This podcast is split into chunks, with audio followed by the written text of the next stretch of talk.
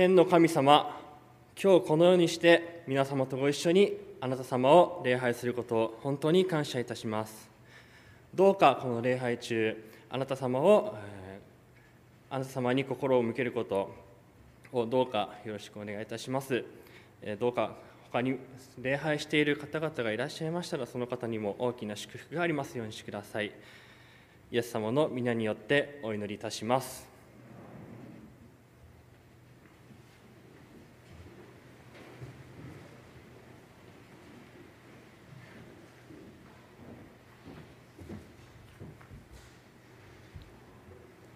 おはようございます。2024年、えー、最初の安息日を、えー、この暖かい街道で、えー、礼拝できることを感謝したいと思います。根性を与えられました聖書朗読の箇所を読みたいと思います。マルコによる福音書16章15節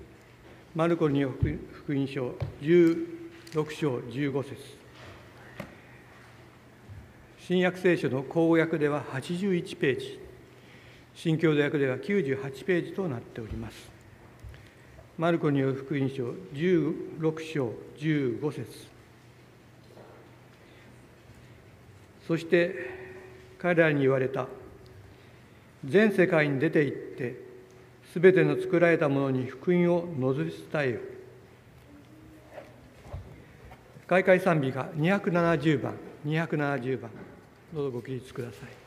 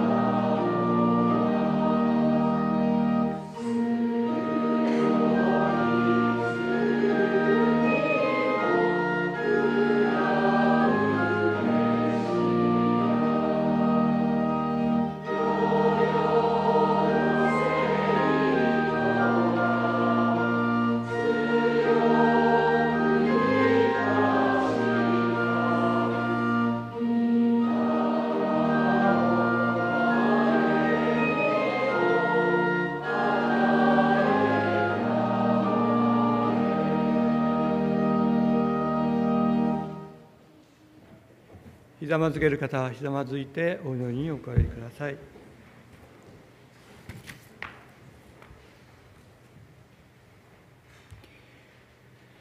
天にいらっしゃいます。優しいお父様。新しい年を迎え最初の安息日をこの御堂に集いあなたを賛美し礼拝できることを感謝いたします。すぐる2023年いろいろなことがございました。それらを守り導き新年を迎えられたことを感謝いたします。しかし新年早々今大地震に襲われ今苦しんでいる同胞がおります。どうぞあなたが助けの道を備えてくださいますようお願いいたします。そしてこの寒空にあってもあなたが多くの避難の方たちを支えてくださいますようお願いいたします。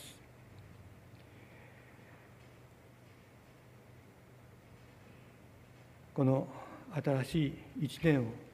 あなたと共に歩んでいくことができますようにあなたが共にいて支えてください。今日御言葉を取り継いでくださる秋のローダの先生をあなたが支え導いてください。そして今必要な御言葉を私たちに与えてください。先生に精霊の助けがありますようお願いいたします。私たちはまた新しい週を迎えます。どうぞあなたと共に歩みまた次の安息日を迎えることができますようにそれぞれの生活を支えてくださいこの祈りを尊き施設キリストを皆を通しお祈りいたします。アーメン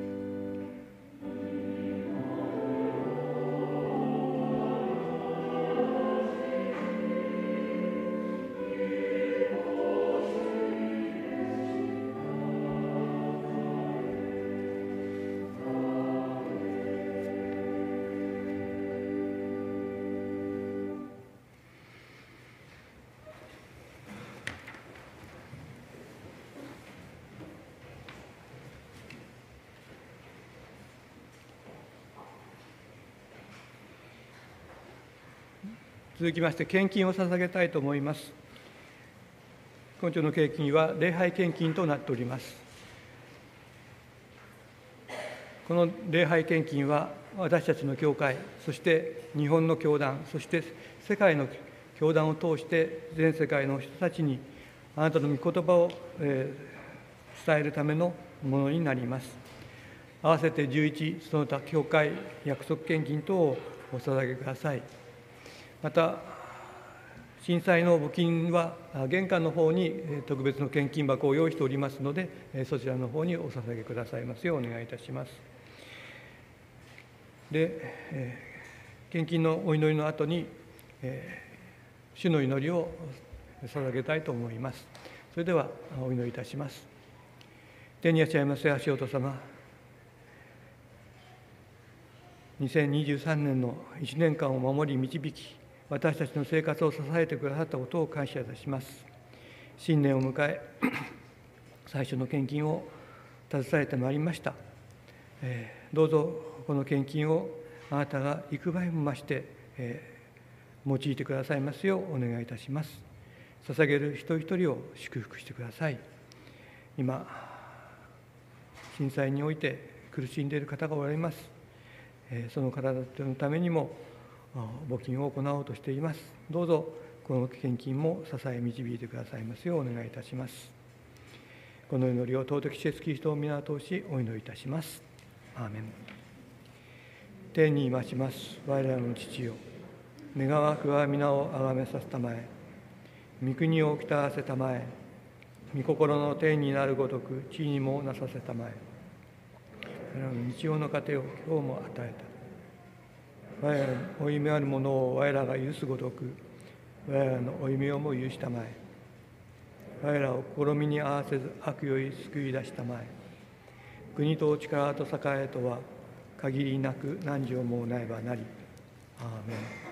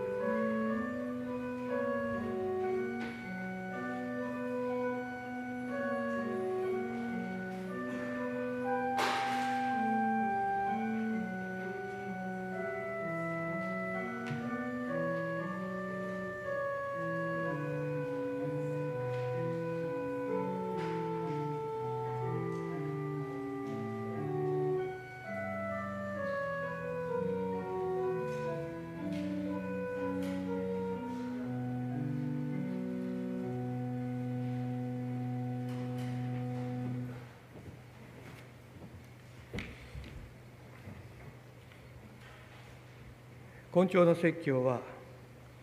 えー、山学院カレッジの実習生として天沼教会に、えー、今実習に来ておられます。秋野ローランド先生によりまして今伝えると題して、えー、説教が持たれます、えー、説教の前に、えー、聖歌隊による賛美がございます。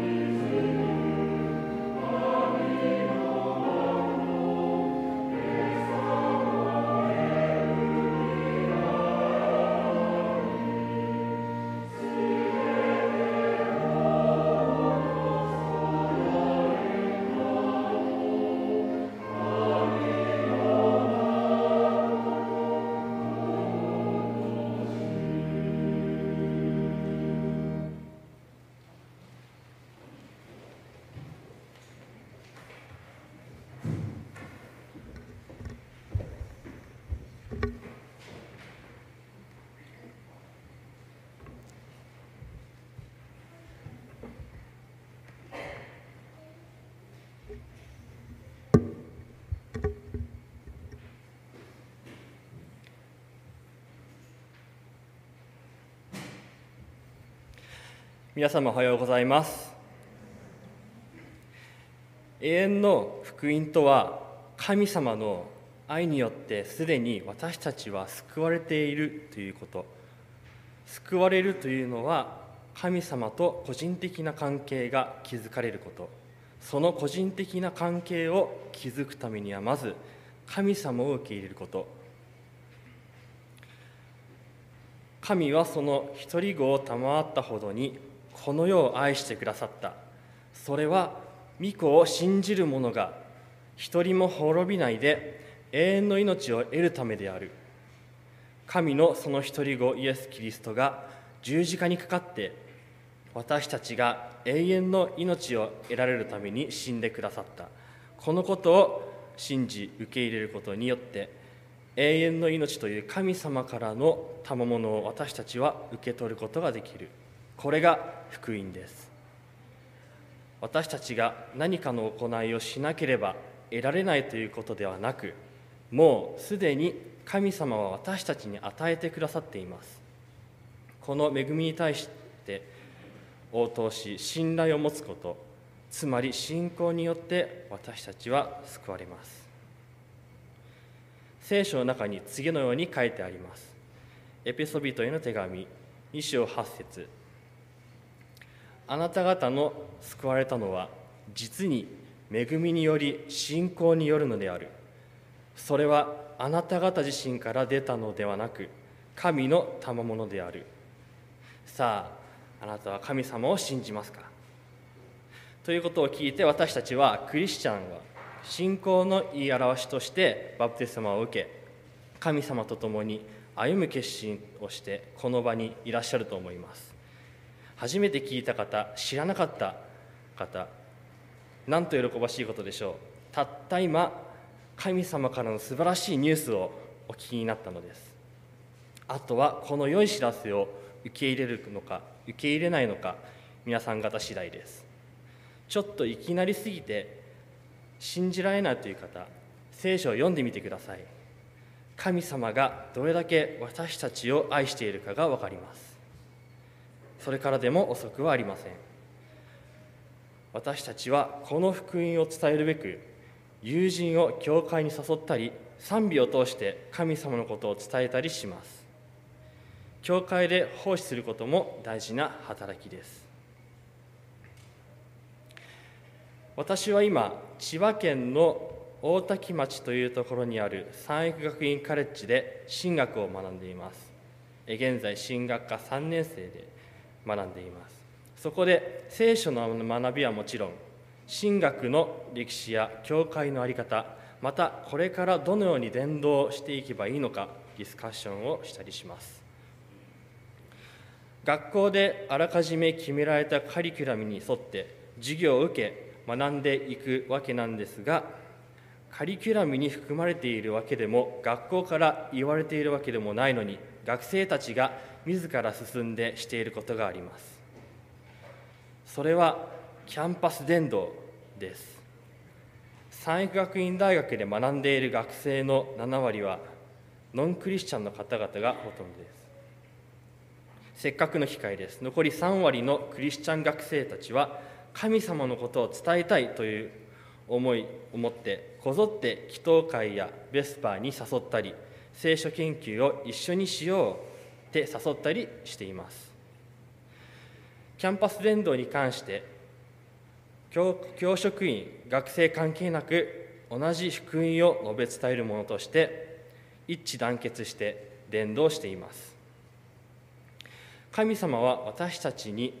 全世界に福音を述べ伝えるという使命を与えています。伝道するといってもどのように伝道してしていけばいいのか伝道について聖書から学んでみましょう。今回はパウロの伝道から考えたいと思います。パウロは違法人つまりユダヤ人以外の人に伝道するように神様から言われました。そしてパウロは3回にわたって宣教旅行を行い神様の福音を述べ伝えました。しかし最初はパウロにとって違法人に向かって福音を述べ伝えることは感覚的に大変なことでした。フィリピンの信徒への手紙3章5節6節をお読みします。私は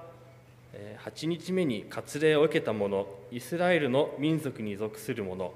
ベニヤ民族の出身ヘブル人の中のヘブル人。立法の上ではパリサイ人。熱心の点では教会の迫害者。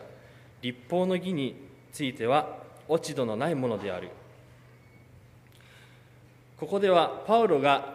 自分がどのような人だったかを説明しています。私はイスラエル民族に属する者。ベニヤ民族の出身でヘブル人の中のヘブル人。うんあそうですか。と現代を生きる私たちからすればあまりピンとこないかもしれません。立法の上ではパリサイ人。熱心さの点では教会の迫害者。立法の義については落ち度のないものである。おお立法に詳しくてなんかすごそう。え教会の迫害者？ちょっと怖い。と思ってしまいそうですが当時のユダヤ社会からするとこのパウロのステータス身分はもうパーフェクト。エリート中のエリート。誰もが羨むような身分なのです。私は生まれてはや、えー、8日目に割礼を受けた者つまり生まれた時から神様の民である証を得ています。ユダヤ人の男子は8日目に必ず割礼を受けます。ですのでここは正真正銘のユダヤ人であることを言い表しています。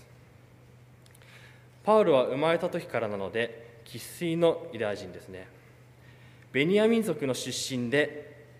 ヘブライ人ヘブル人の中のヘブル人。あのベニヤ民族ですよ。あの十二部族の中の一つでユダヤ族と共に南王国を結成したベニヤ民族の出身です。またパウロのもともとの名前はサウロです。サウロは初代イスラエルの王サウルから来ているという説もあるようで初代王サウルも同じベニヤ民族の出身です。さらにこの部族はユダ族と共に南王国を結成しバビロン捕囚の時まで王国を保った部族の一つでありバビロン捕囚から帰還してユダ族の民と共に国を復興した部族です。ですので誇り高きヘブライ人の中のヘブライ人。生粋のヘブライ人です。ユダヤ人ですね。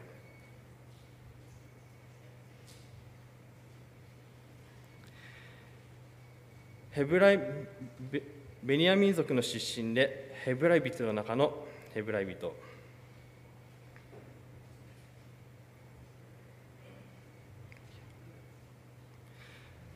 さらに若者だったパウロはエルサレムで最も著名なラビたち先生という、まあ、意味ですね。その人たちから教育を受けていました。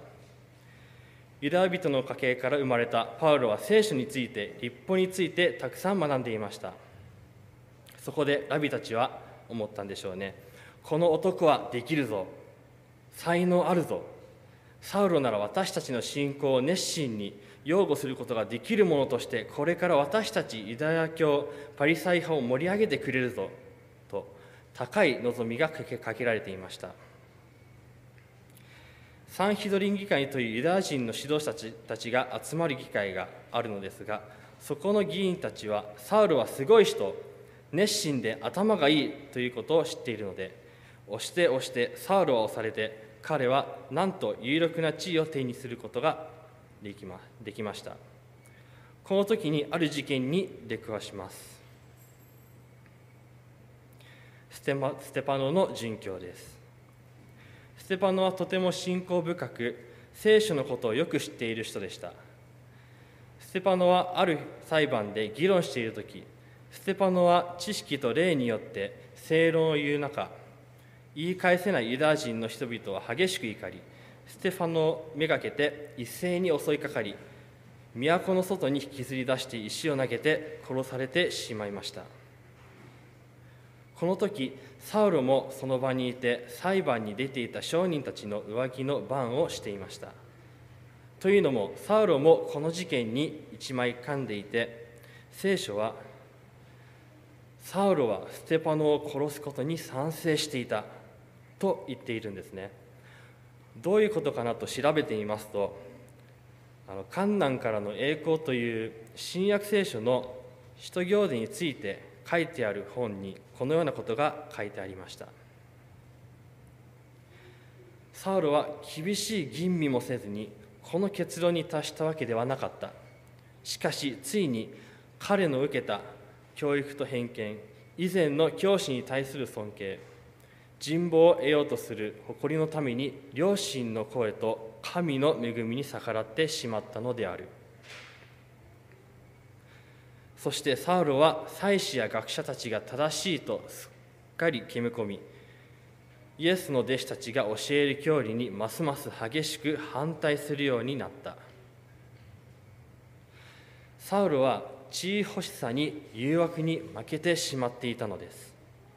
本当は感じていた両親の声とステパノを通して語られた神の恵みを無視して祭司や学者たちの言うことを正しいと決めつけてしまっていました。そこからその考えがエスカエスカレートしていきキリスト教徒を迫害するようになっていきます。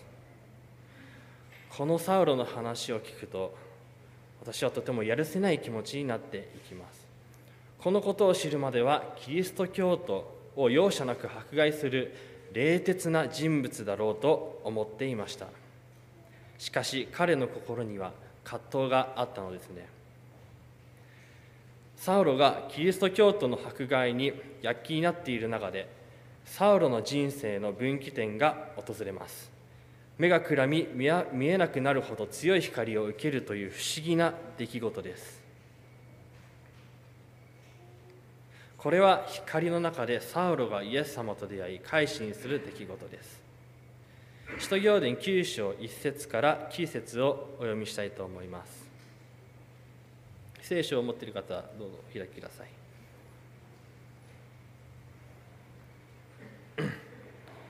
さてサウロはなおも主の弟子たちに対する脅迫殺害の息を弾ませながら大祭司のところに行ってダマスコの諸街道宛ての著書を求めた。それは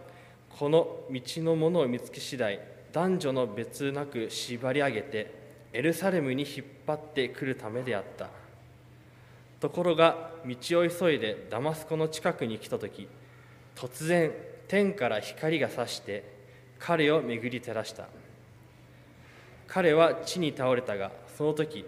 サウロサウロなぜ私を迫害するのかと呼びかける声を聞いた。そこで彼は主よあなたはどなたですか？と尋ねた。すると答えがあった私はあなたが迫害しているイエスである。さあ立って町に入っていきなさい。そうすればそこであなたのなすべきことが告げられるであろう。サウロの同行者たちは物もイエスに立っていて声だけは聞こえたが誰も見えなかった。サウロは地から起き上がって目を開いてみたが何も見えなかった。そこで人々は彼の手を引いてダマスコに連れて行った。彼は3日間目が見えずまた食べることも飲むこともしなかった。この出来事を通してサウロはあることに気づきます。観難からの栄光からの引用です。今こそサウロはイエスの使徒を迫害することが実際にはサタンの仕事をしていたのだと知った。正義と彼自身の義務に対する確信が主として祭司や役人への絶対的な信頼に基づいていたことを知った。サウロはよみがえりの話が弟子たちの巧みな作り事だと祭司や役人たちから聞かされた時それを信じてしまったが今こそイエスご自身が姿を現して立っておられたのであるから弟子たちの主張が真実であったことを確信した。今までやってきた神様のための働きが実は間違っていてサタンの働きをしてしまったと気づいた時はすごいショックを感じたと思います。その後サウロは神様に一生懸命お祈りし悔い改め改心していくのでした。パウロはユダヤ人に向けて働きかけてきました。聖書に記されている福音のメッセージはユダヤ人の中でしか適用されずユダヤ人が救われる対象だと思ってきました。しかしイエス様と出会いユダヤ人のみならず全ての人が福音を知ることによって救われることを知りイエス様に使命を託されて違法人への伝道を始めていきました。最初の方に言いましたパウロにとって違法人に向かって福音を述べ伝えることは感覚的に大変なことだったというのは今までユダヤ人が救われる対象だという考えがなかなか頭から離れずにいたからでした。全ての人が救われるというキリスト教徒の教えを否定し続けた代償は大きいのかもしれません。しかしイエス様に出会うことでパウロは違法人に伝道していくことになっていくのでした。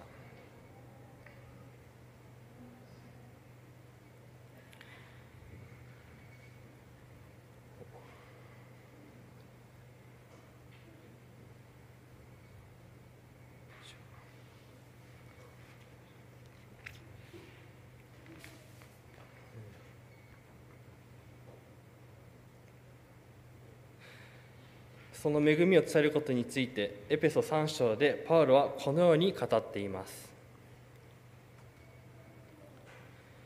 すなわち信徒たちのうちで最も小さいものである私にこの恵みが与えられたがそれはキリストの無造人の富を違法人に述べ伝えさらにまた万物の作り主である神の中に世を隠されていた奥義に預かる無がどんなものであるかを明らかに示すためである。それは今天井にある諸々の支配がや権威が教会を通して神の多したような知恵を知るに至るためであって私たちの主キリストイエスにあって実現された神の永遠の目的にそうものである。この主キリストにあって私たちは彼に対する信仰によって確信を持って大胆に神に近づくことができるのである。だからあなた方のために私が受けている観難を見て落胆しないでいてもらいたい。私の観難はあなた方の光栄なのである。ここで言っている観難つまり大変なことや苦しいことは違法人に福音を伝える驚きも含まれていますがさまざまな土地で伝道してきた時にパウロは迫害に遭っていました。パウロがこの時エペソビトへの手紙を書いている時牢獄にいました。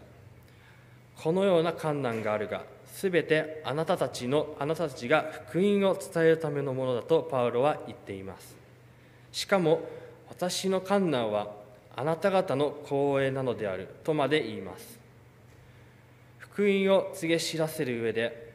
経験する困難もまたイエス様に倣う歩みでありイエス様を証しする機会だとパウロは考えていました。イエス様の十字架がそうだったように観難を通しても神様の救いのご計画を、え、推進してくださっている。だからこれはあなた方への証として光栄でありあなた方も神様のご計画によって観難を乗り越えると励ましたのです。このように観難に直面してもパウロが違法人に宣教せよとの命を受けた時から宣教旅行を始めできるだけ多くの人に福音を述べ伝えるべくすぐに行動していきました。私たちはどうでしょうか？すでに福音を知っている私たちはまだ福音を知らない人たちへの福音を述べ伝える使命があります。そのために学び集まり教会を持ちます。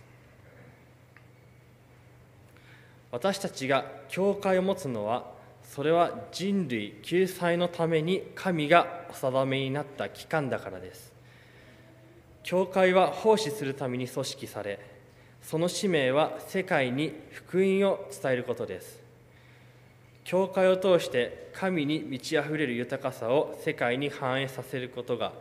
神の初めからのご計画です。最後にちょっとだけ話は変わりますが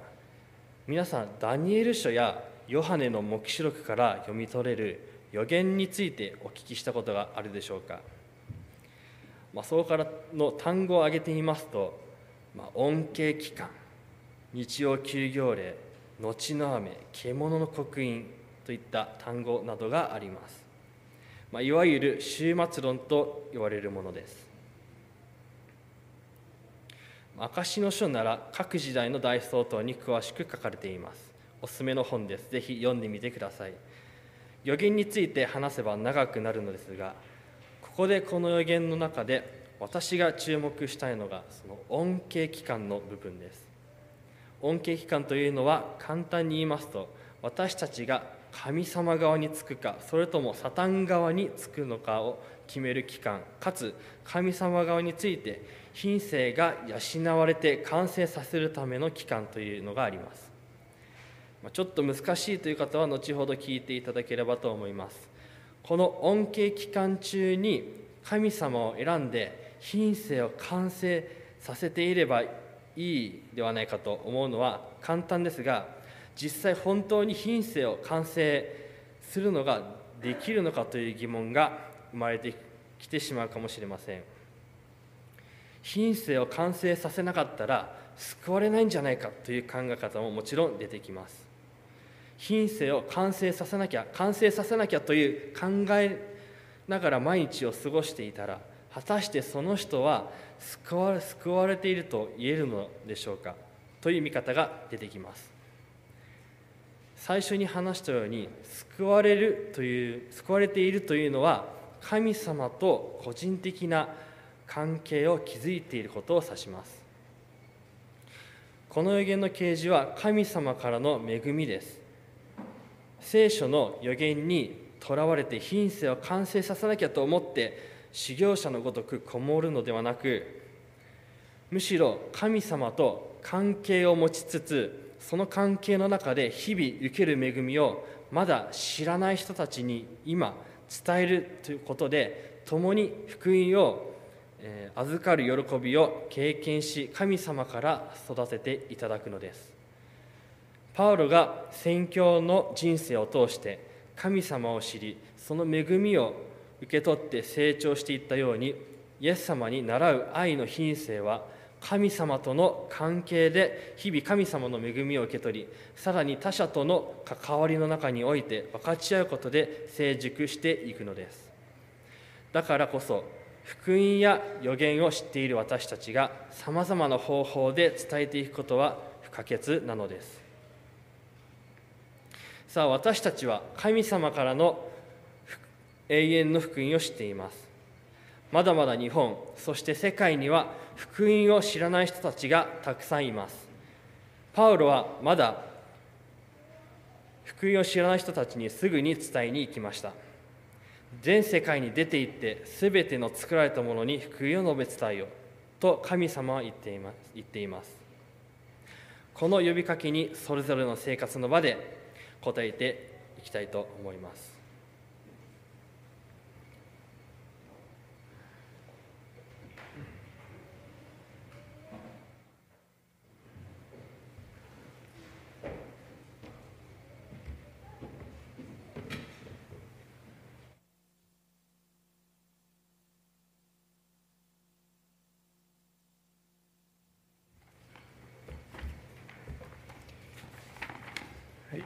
良きお勧めを感謝します。閉会賛美歌285番、285番、どうぞご起立ください。